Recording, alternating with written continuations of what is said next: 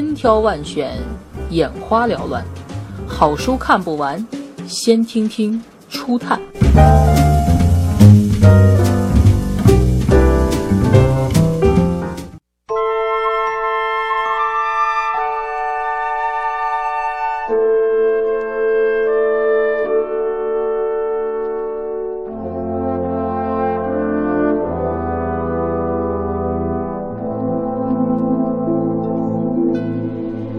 一个人的朝圣。这本书是英国资深剧作家雷丘·乔伊斯的小说处女作，入围2012年布克奖。哈罗德·弗莱，六十岁，在酿酒厂干了四十年销售代表后默默退休，没有升迁，没有朋友，也没有敌人。退休时，公司甚至连欢送会都没有开。生活平静，夫妻疏离，哈罗德就这样日复一日地活着。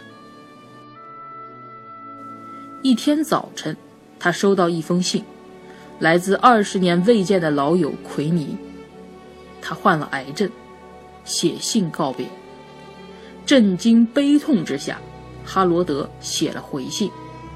在信寄出的路上，他由奎尼想到了自己的人生。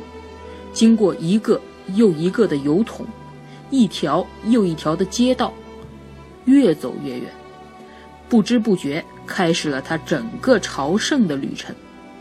最后，他从英国最西南一直走到了最东北，横跨整个英格兰，只凭一个信念：只要他走，老友就会活下去。八十七天，六百二十七英里的路程。走到奎尼的病床边。哈罗德幼年时母亲出走，十六岁又被父亲赶出家门，与妻子莫林曾有着浪漫的相识，但渐渐被生活磨去了激情。因为儿子戴维的自杀，哈罗德承受着妻子二十年来的冷暴力。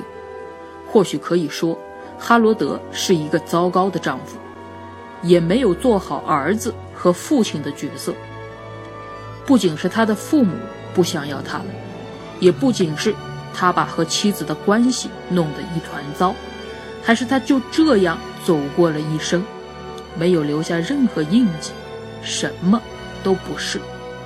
至少在他的心里，他就是这个样子。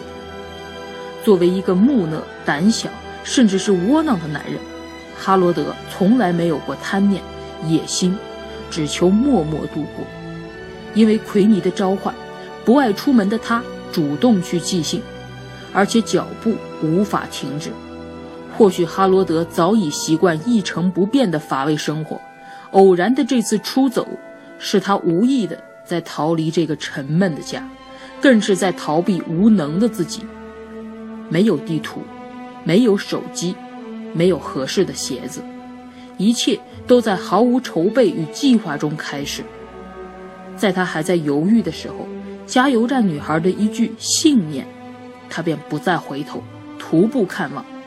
他试图用心去期待比现实更美好的可能性。说到底，他也不知为何要这样做。在别人眼里毫无逻辑可言，是注定无法实现的疯狂梦想。但他只是想这样做而已。在这期间，哈罗德遇到了形形色色的人，分享了各式各样的故事和信念，同时激发着哈罗德对过去的回忆。现实与过去交错，慢慢浮现出他记忆深处和妻子、儿子、母亲奎尼的曾经。哈罗德用他一个人的朝圣，成就了他和莫林的修行，挽救了他们之间的爱，同时也打碎了他们。因为戴维的自杀而带上的沉重的心灵桎梏，他们又一次牵起对方的手，站在海边，在笑声中摇晃。这本书是哈罗德千里跋涉的故事，从他脚步迈开的那一刻起，与他六百多英里旅程并行的是他穿越时光隧道的另一场旅行。如果生活中有一些人或事，值得你像哈罗德一样奋不顾身去经历磨难，去虔诚朝圣，去坦然赎罪，那么无论对于你还是那些人和事，都是值得庆幸的。这本书打动人心的是字里行间的安静和细腻，就像春天的一场雨，秋天将落未落的叶，就像书的宣传语，有关自我发现、爱的回归、日常生活的信念以及万物之美。哈罗德只是一个普通人，他的错误也是我们每一个人可能会犯的错误。